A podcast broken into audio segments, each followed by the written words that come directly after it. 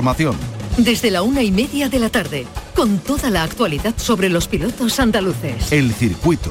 Los viernes desde la una y media de la tarde con Fernando García en Canal Sur Radio y Radio Andalucía Información. Buenas tardes, Andalucía. Es el cuatro veces campeón del mundo. El alemán Sebastian Vettel ha anunciado en las últimas horas que deja la Fórmula 1. Ahora le contamos más detalles.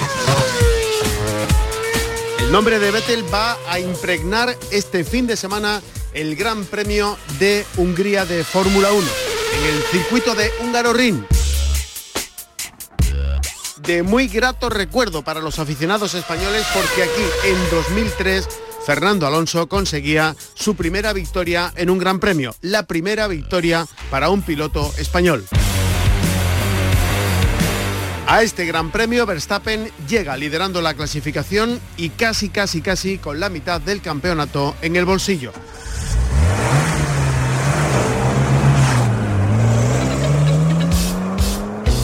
El automovilismo. Ahora hablamos de esto, de cómo va la temporada del automovilismo en Andalucía. Por cierto, en Granada tenemos mañana sábado Campeonato de Andalucía de Slalom en Guadix y le hablaremos también de las buenas noticias que nos dejan los alumnos de la Universidad de Sevilla, los que diseñan y crean un monoplaza que han conseguido por primera vez subir al podio con un coche creado por ellos, un coche eléctrico, lo han conseguido en Italia. arrancamos. En la realización está Marcelino Fernández. Esta es nuestra dirección de correo electrónico. El circuito arroba rtva.es.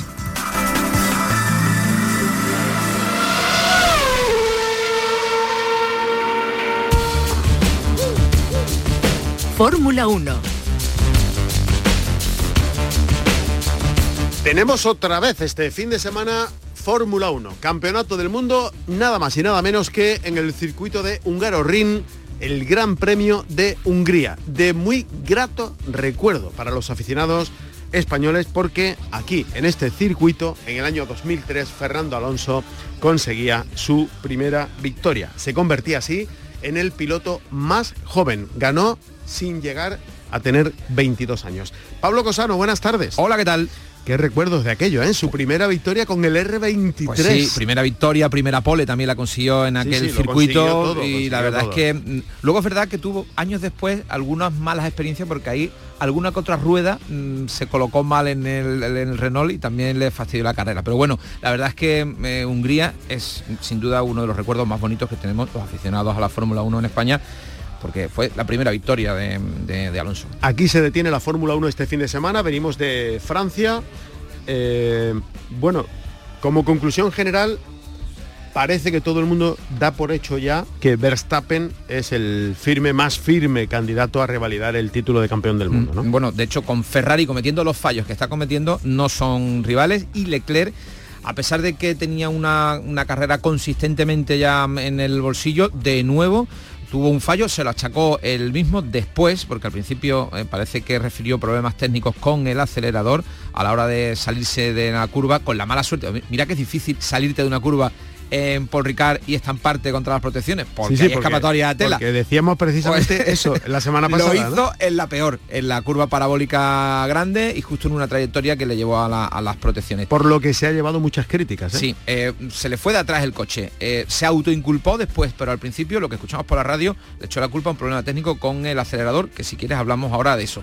Pero con esa inconsistencia de Charles Leclerc le está dejando el camino fácil a Verstappen para que se lleve de nuevo el campeonato del mundo. Y mira que el Ferrari parece que es el coche dominador o un poquito más dominador que Red Bull. Y también tenemos ahí a Mercedes que poco a poco el lobo vuelve y se está acercando y poniéndose también como candidato a llevarse algo en la de la manteca en cuanto al Mundial de Constructores. Verstappen es primero, tiene 233 puntos, 63 más ya que el segundo clasificado, que es Leclerc, el piloto de, de Ferrari. Sergio Pérez es tercero con 163 a 70 puntos del líder Carlos Sainz es cuarto, tiene 144 y atención a Russell que se coloca en eh, quinta posición a un punto solo de superar a Carlos Sainz. Luego ya nos vamos a Hamilton, que tiene 127 puntos en Eh, su casillero. Carlos Sainz, que por cierto hizo un carrerón, un desempeño espectacular, salía el penúltimo por el, ya lo decíamos además la semana pasada, por el cambio de, de motor y otros cambios también en el, em, en el coche. Eh, hizo una remontada espectacular, demostró una gestión de neumáticos brutal eh, y luego ahí falló de nuevo desde mi punto de vista, la estrategia de Ferrari, cuando ya iba tercero, de nuevo lo volvieron a, eh, le ordenaron ir al box porque temían que reventase las ruedas, que no llegasen al final y querían garantizarse al menos los puntos. Sainz demostró en el desempeño de la carrera que controla la carrera muy bien en la cabeza, que es un tipo con una sangre muy fría. De hecho, corrigió a, a sus ingenieros en varias ocasiones en, la- en las conexiones de radio que pudimos escuchar y ya hay gente como Damon Hill, que no es un cualquiera en esto de la Fórmula 1, que ya dice que el verdadero cerebro que hay ahora mismo en Ferrari Es es, Carlos Sainz. es Carlos Sainz, por encima de Leclerc. Hay algunos que dicen que mm, el piloto perfecto ahora mismo serían las manos de Leclerc y la cabeza de Carlos Sainz, que con eso habría un campeón del mundo Claro. indudable. Pero bueno, Carlos Sainz la verdad es que lo está haciendo estupendamente, a pesar de que no pudo llegar al podio, quedó quinto o sexto, pero remontó desde la, eh, em, el puesto 19, llegó a estar, como decimos, eh, tercero. También tuvo una carrera espectacular eh, Fernando Alonso eh, con el Alpine, que sí funcionaron esos cambios que no tanto como se esperaba en un principio, pero sí funcionaron los cambios que tenían sobre todo en el suelo y además demostró de nuevo lo zorro que es, lo pillo mm, a la hora de gestionar la carrera. En un momento escuchamos eh, que le decían que se le acercaba por detrás em, eh, Lando Norris y escuchamos por la radio como le decía su ingeniero, dice, eso es precisamente te lo que quiero, deja que esté detrás porque quiero que mates sus neumáticos. Luego, después de la carrera, pudimos escuchar la, conversación completa y la reacción además de McLaren, que cambió su estrategia cuando se dio cuenta de que Alonso estaba jugando literalmente con Habían ellos. picado. Habían picado. De hecho, luego le dicen a, le- se lo dicen a Norris eh, que gestione bien los neumáticos. eh, y luego le dicen a Alonso que Norris ha caído un segundo y medio ya detrás, dos segundos, y Fernando Alonso dice, bueno, parece que han entendido el juego, vamos a tener a partir de ahora ya una carrera sin sobresaltos. O sea que lo tenía completamente eh, controlado. Y hemos dejado para el final el tema del acelerador Exactamente. de Ferrari. Eh, nuestro compañero José Manuel Zapico, Virutas, publica además una entrada muy interesante en, en redes sociales sobre este tema. En resumidas cuentas, parece ser que em, según eh, Mercedes, Ferrari podría estar usando algún tipo de tecnología para el acelerador.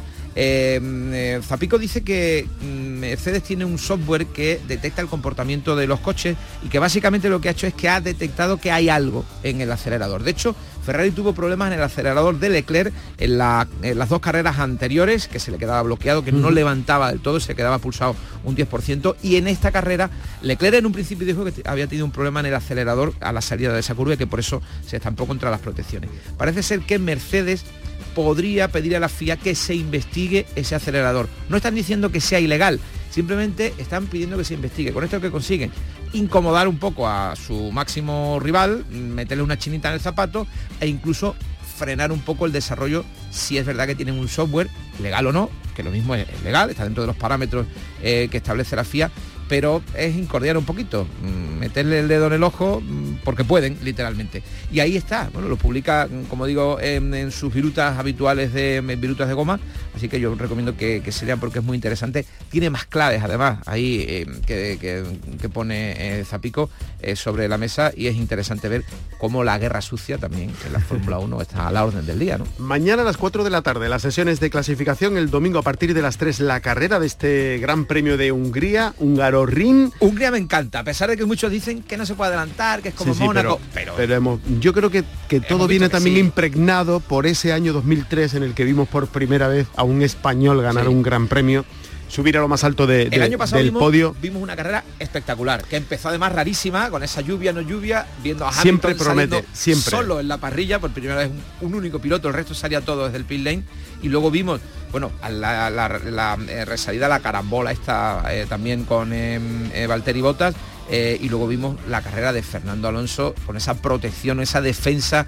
contra Hamilton, 10 u 11 vueltas que era imposible que lo adelantara el, británico y cubría todos los huecos, se quedó yo creo que para la historia también esa defensa. 19 años después estaría bien que Alonso pudiera ganar otra vez pues en Hungría, ¿no? Está complicado, pero si hay puede pasar de todo, Ganó Ocon. y, eh, ganó con Renault, y ganó con Renault, con un R23. también, también. Bueno, y, Ocon, gracias a la defensa de Fernando, ganó el, año pasado. lo veremos este fin de semana. Lo que no estaría bien es que eh, Verstappen volviera otra vez a distanciarse porque esto ya daría casi por zanjado el campeonato del mundo de, Fórmula 1 complicado. sería bastante complicado bueno y antes de finalizar este gran premio de Francia va a estar impregnado de Sebastian Vettel el cuatro veces campeón del mundo eh, que anunciaba ayer que se va, que deja la Fórmula 1. Sí, ayer nos extrañaba que abriese una cuenta de Instagram, porque no es muy de redes sociales, pero había una cuenta de Instagram y el vídeo que colgó, el primero, yo creo que va a ser el único. Muy emotivo, ¿eh? Sí,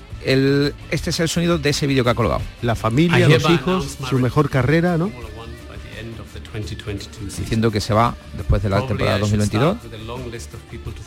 Dice que podía empezar alguna lista larga de nombres de agradecimiento. pero que hay otras cosas detrás de la decisión. El deporte, la mejor carrera, la familia, que ha sido su centro de su vida y que las pistas, pero que también hay fuera de la pista. Bueno, que es una pena que se vaya Sebastián Vettel. Quien quiera lo puede ver en su Instagram, tiene el mensaje completo, dura casi cuatro minutos y bueno, dice adiós eh, Sebastián Vettel el hombre eh, que ganó cuatro mundiales con Red Bull, que puso lo más alto a una escudería Mm, de, coches que bebía bebidas eh, mm, isotónicas, no, eh, estimulantes, una cosa 53 victorias, 122 podios, 57 poles, 4 títulos mundiales y es el cuarto piloto con más grandes premios. Así se despide todo un campeón, que lo es y que le amargó la existencia a Fernando Alonso. A, más de uno. a Fernando Alonso, más, en concreto. Y a, y a Mark Webber, que también pudo ser campeón si no se hubiese colado por ahí eh, este chavalito que debutó en un Gran Premio de Estados Unidos, creo que en 2008, a bordo de un BMW Sauer. Y que le fue quitando todos los récords a Fernando Alonso. Sí, efectivamente. Bueno, adiós, Sebastián. Gracias. El circuito con Fernando García.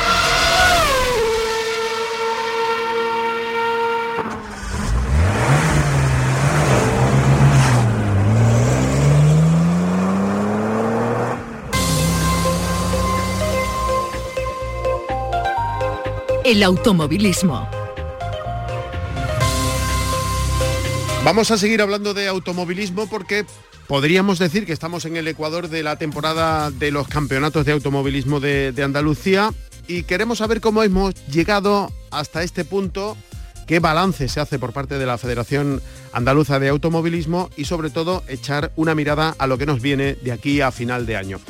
Está con nosotros al teléfono el vicepresidente de la Federación Andaluza de Automovilismo, José Antonio González. José, buenas tardes.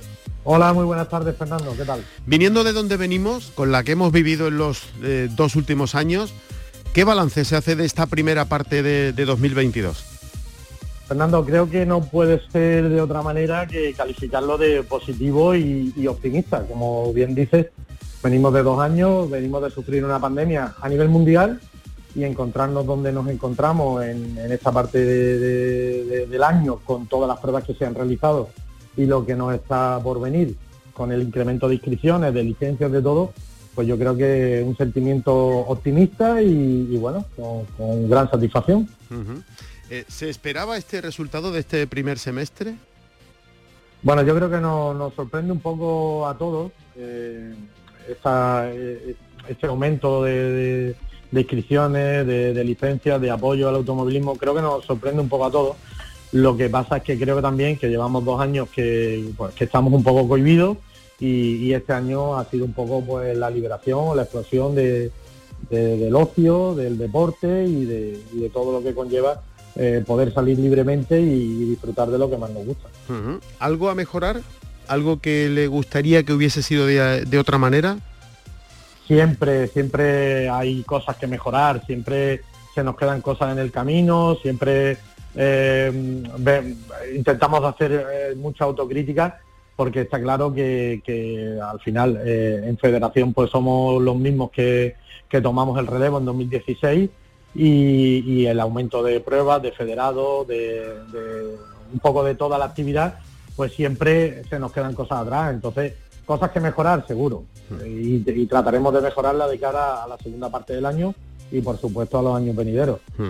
Estamos viendo eh, una temporada estival de numerosos incendios y no sé si se ha abierto definitivamente el debate sobre si hay que hacer un paréntesis en las eh, pruebas que se desarrollan muy cercanas a los meses de julio y, agosto. Por ejemplo, este fin de semana tenemos campeonato de, Andalucía de, slalom en Granada, en Cogollos de, Guadix. Eh, ¿Se ha abierto en serio en la federación ese debate de establecer una especie de paréntesis cuando lleguen las altas temperaturas, los dos meses grandes de, verano y ajustar un poco el calendario en el antes y el post verano? Bueno, eso es un debate que lleva abierto tiempo. siempre estamos eh, planteando opciones porque está claro que cuando empiezan empieza el plan Infoca y empiezan las restricciones a nivel de medio ambiente por el tema de incendios, pues nos encontramos con problemas en, muchas pruebas. Eh, tenemos, eh, por ejemplo, Córdoba, que hasta el 15 de octubre pues prácticamente no abren las pruebas que, se puedan disputar en carretera. Eh, el debate está en, si seguimos con una temporada, con un año natural, o incluso pudiésemos irnos a una temporada eh, que fuese más parecida a la de fútbol, que, empezase en, septiembre, después del parón del verano, y que terminase al final, a finales de junio con un pequeño y breve parón en, diciembre. Eso, está encima de la mesa y, se contempla, se ve, porque sobre todo aquí en Andalucía tenemos graves problemas. No pasa en otras comunidades eh, del norte, donde pues, los incendios no, azotan, donde las altas temperaturas no impiden hacer las pruebas deportivas, pero sí es verdad que aquí, teniendo pruebas en junio o en julio, pues tenemos ese riesgo. Ya lo vimos, con, por ejemplo, con el Rally Andalucía, que al final se tuvo que, suspender, o bueno, con las altas temperaturas que hemos sufrido en pruebas como, como Lanjarón. Entonces, el debate está encima de la mesa, sí, tenemos que estudiarlo, pues, pues tenemos que ver los pros y los contras, tenemos que verlo mucho y bueno, está, estamos ahí. Bueno, eh, mirando el calendario para lo que queda de aquí a, final de año, eh, no sé qué calificativo ponerle, pero creo que van a tener muy pocos fines de semana libres, ¿no? Bueno, esto también viene siendo habitual en los últimos, en los últimos años normales, porque claro, eh, volvemos a lo mismo. Si tenemos un periodo de, mediados de septiembre o primeros de septiembre en, algunas en algunas provincias hasta mitad de diciembre, pues todo lo que queda de año hay que concentrarlo en esos fines de semana.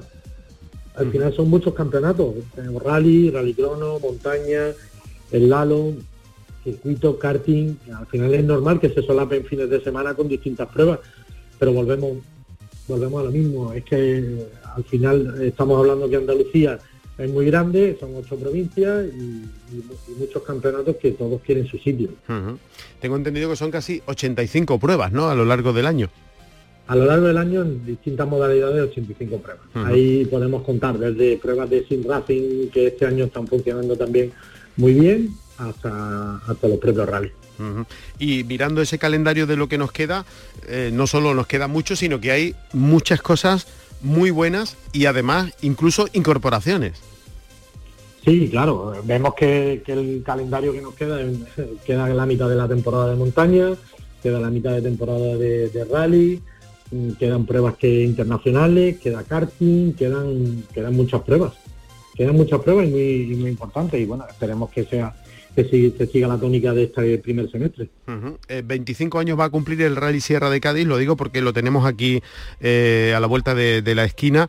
Eh, y bueno, se celebra, hablando de, los incendios y de la situación de, calor, fíjense el valor que tiene que se celebra en pleno corazón del Parque de la Sierra de Grazalema, en reserva de la biosfera, y además gana un patrocinador nuevo e incluso por primera vez la Mancomunidad de Municipios de la Sierra de Cádiz se incorpora también para echar una mano para que salga adelante esta 25 edición de este rally organizado por la Escudería Sur, que es ya un clásico del calendario automovilístico de nuestra tierra.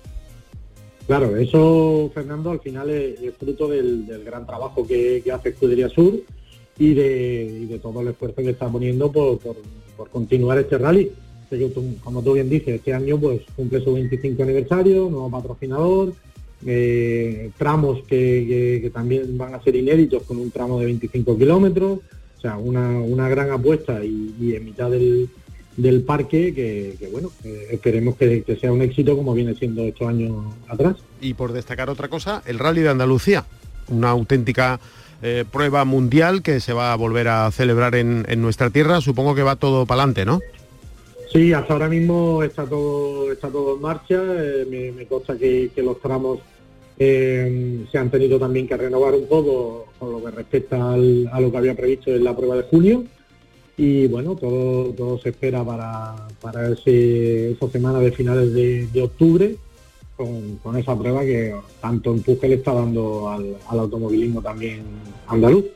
Muy bien, pues ya lo viviremos y lo contaremos aquí. José Antonio González, vicepresidente de la Federación Andaluza de Automovilismo, gracias por atendernos como siempre y seguiremos hablando. Muchísimas gracias siempre a vosotros, Fernando, y nada, a vuestra disposición siempre.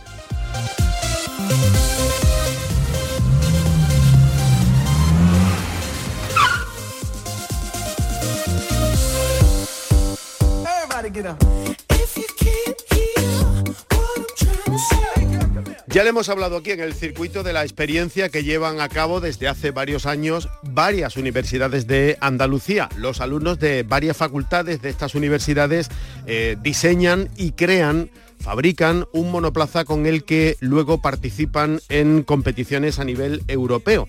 Los alumnos tienen la posibilidad de desarrollar esos proyectos y al mismo tiempo eh, participan en competiciones que se llevan a cabo en los circuitos más eh, destacados de, Europa. Eh, le hablamos la pasada semana de la presentación del monoplaza del equipo de la Universidad de Cádiz. Bueno, pues nos vamos a referir en esta ocasión al equipo de la Universidad de Sevilla, el equipo de Fórmula Student, el Andalucía Racing Team, porque aunque ahora están en Austria, en el circuito Red Bull Ring, vaya circuito más bonito, la semana pasada tuvieron la suerte de conseguir por primera vez subir al podio con el coche eléctrico. Es decir, que eh, la investigación, el trabajo está dando sus frutos y por ello vamos a hacernos eco de esta eh, noticia tan interesante. Está con nosotros al teléfono Juan Rengel, que es el team manager del equipo de la Universidad de, de Sevilla. Juan, muy buenas tardes. Hola, buenas tardes, Fernando. Y enhorabuena, ¿no? ¿Se puede decir? Sí, sí, se, puede decir además a boca llena. Muchísimas gracias. bueno, lleváis una década ya eh, con el equipo formado y por primera vez habéis podido eh, subir al podio en competición con el coche eléctrico, lo cual para vosotros es una, una magnífica noticia, ¿no? Exactamente. A ver, podríamos separar, digamos, que se han, cumplido dos grandes hitos en esta competición de Italia que, bueno, como ya una vez aquí, la fórmula, lo que es la competición de la Fórmula Student se divide en ocho pruebas. Nosotros no, realizamos una carrera rueda con rueda como, como nos podemos imaginar en MotoGP o en Fórmula 1, sino nosotros hacemos, en cada competición se separan en distintas pruebas, una prueba de contrarreloj, una prueba de resistencia, una prueba de, defender tu diseño. Entonces esas pruebas se dividen en pruebas estáticas, que son de una presentación, y pruebas dinámicas en las que el coche sí tiene que rodar. Entonces, por un lado, el coche eléctrico por primera vez en, esta competición ya había conseguido premios premios estáticos, o sea, ya había, ganado, ya había hecho podium alguna vez en, las pruebas, digamos, estáticas, pero nunca había hecho podium en las pruebas dinámicas. Y en esta competición por primera vez pues ha hecho podium en la prueba de contrarreloj, que es una vuelta rápida, ha hecho podium en la... Ha hecho, ha hecho también un tercer puesto en la prueba de resistencia, ha hecho un segundo puesto en la prueba de eficiencia, que es la que te mide que durante los 20 kilómetros de la prueba de resistencia fuimos el segundo equipo que menos batería consumió. Y además ganamos la prueba del plan de negocio, que consiste en presentar un plan de negocio que sea viable económicamente eh, y que tenga una idea original y que gire en torno al monoplaza. Y bueno, gracias a todo eso, pues además el segundo hito y, y el más importante es que durante estos 10 años eh, nunca habíamos conseguido una, un, un, podio en lo que es la clasificación general, es decir, cuando sumas todos esos puntos de todas esas pruebas, sacar el podium en, la, en lo que es la clasificación general de esa competición de ese país. Entonces, en este caso, pues gracias a, todo eso podium que hemos hecho en cada una de esas pruebas, pues al final de la clasificación general de la competición de, Italia, de Fórmula Estudio en Italia, pues hemos quedado en, tercer lugar. Eh, ¿Quién quedó primero? Primero quedó la Universidad de Tallinn. Estonia. Eh, porque tengo entendido que Alemania es la que domina en general, ¿no? Sí, bueno, es que claro, en, digamos que aquí también como, como en todos lados, pues al final el dinero manda, los patrocinadores mandan y si y en zonas muchísimo más industrializadas como puede ser Alemania o esa zona del centro Europa pues es mucho más sencillo conseguir patrocinadores por ejemplo de, hay equipos que están patrocinados por Volkswagen están patrocinados por Audi equipos patrocinados por, por Mercedes Mm. entonces eh, Como siempre, ¿no? Es mucho, más, es mucho más complicado competir contra equipos que, que tienen ese tipo de, de patrocinio. De hecho, el segundo equipo que quedó en Italia fue, fue un alemán, Ujú. fue BRS. Eh, Juan, ¿cuántos alumnos habéis participado en, en el diseño y creación de, de ese monoplaza eléctrico? En, eh, en- en resumen, Pues somos ahora mismo unos 90 en el equipo, de varias facultades, ¿no? de todas las facultades de la Universidad de Sevilla, exactamente. Porque Mayoritariamente ingeniería, pero, pero de todas. eso te iba a decir, que en alguna ocasión hemos hablado que abres el abanico a, a todas las facultades, ¿no? Exactamente. ¿Y cómo se recibe este premio, este reconocimiento después de- del esfuerzo entre los alumnos? Bueno, pues no, es que no hay, no hay palabras, la verdad. Tenemos, imagínate justo el año que cumplimos 10 años de historia, pues pues conseguir por primera vez que, que- ya le digo que si ya es complicado conseguir un premio en alguna de las pruebas concretas, imagina un, un premio en, lo que es la clasificación general, eso es complicadísimo. Y tenemos a, todos los miembros que han pasado por él durante estos 10 años por el equipo, los tenemos volcadísimos, los tenemos súper orgullosos, entusiasmados los patrocinadores también y, bueno, se recibe pues, pues como un chute de energía para las tres competiciones que nos quedan este verano, que ahora estamos, en, como he dicho, en Austria y, y la semana que viene vamos a Hungría y después terminamos el verano en Alemania, así que un chute de energía y de motivación para lo que viene por delante. Para lo que queda. Bueno, estás ahora en el Red Bull Ring. Vaya circuito más bonito. ¿Qué estás viendo? Cuéntanos, Juan.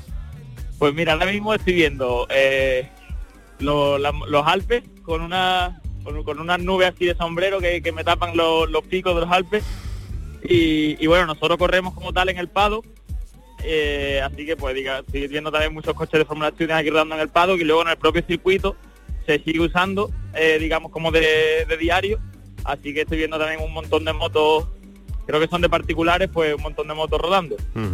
¿Y qué estáis haciendo ahí en, en el, en el circuito Red Bull Ring? Pues ahora mismo estamos en la competición de Fórmula Student en Austria, que, que posiblemente después de la de Alemania sea una de las más prestigiosas y las más importantes. Un detalle que antes dijiste que la competición es a nivel europeo, la competición es a nivel mundial. Lo que pasa es que, claro, según lo tu presupuesto y, tu, y tus capacidades, pues te puedes permitir salir de España, salir de Europa o, o incluso ir a, a otros lugares. Pero aquí tenemos ahora mismo equipos de la India, de Israel, creo que, que vinieron también el año pasado. Y, y Sí, eso ahora mismo lo que estamos en mientras más sea el presupuesto, más posibilidades tienes, lógicamente, ¿no? Exactamente. Bueno, pues Juan Rengel, team manager del equipo de la Universidad de, de Sevilla, Fórmula Student, muchísimas gracias por atendernos como siempre y nos alegramos, lógicamente, de, de vuestro triunfo. Pues muchísimas gracias, Fernando, por, por llamarme. El circuito con Fernando García. Nos vamos, volvemos el próximo viernes con más cosas del mundo del motor en nuestra tierra. Les recuerdo que tenemos este fin de semana en Andalucía campeonato de Andalucía de Slalom en Guadix, en la provincia de Granada. Mañana a partir de las cinco y media es el reconocimiento del circuito y a partir de ahí el desarrollo de las mangas clasificatorias. Y no se olviden que tenemos Gran Premio de Fórmula 1, Gran Premio de Hungría en el circuito de Hungaroring mañana a las 4 de la tarde las sesiones de clasificación, el domingo a partir de las 3 la carrera de este Gran Premio. En la realización estuvo Marcelino Fernández. Si van a salir a la carretera, mucha precaución y no se olviden de ser felices. Ahora ya, las noticias en Canal Sur Radio.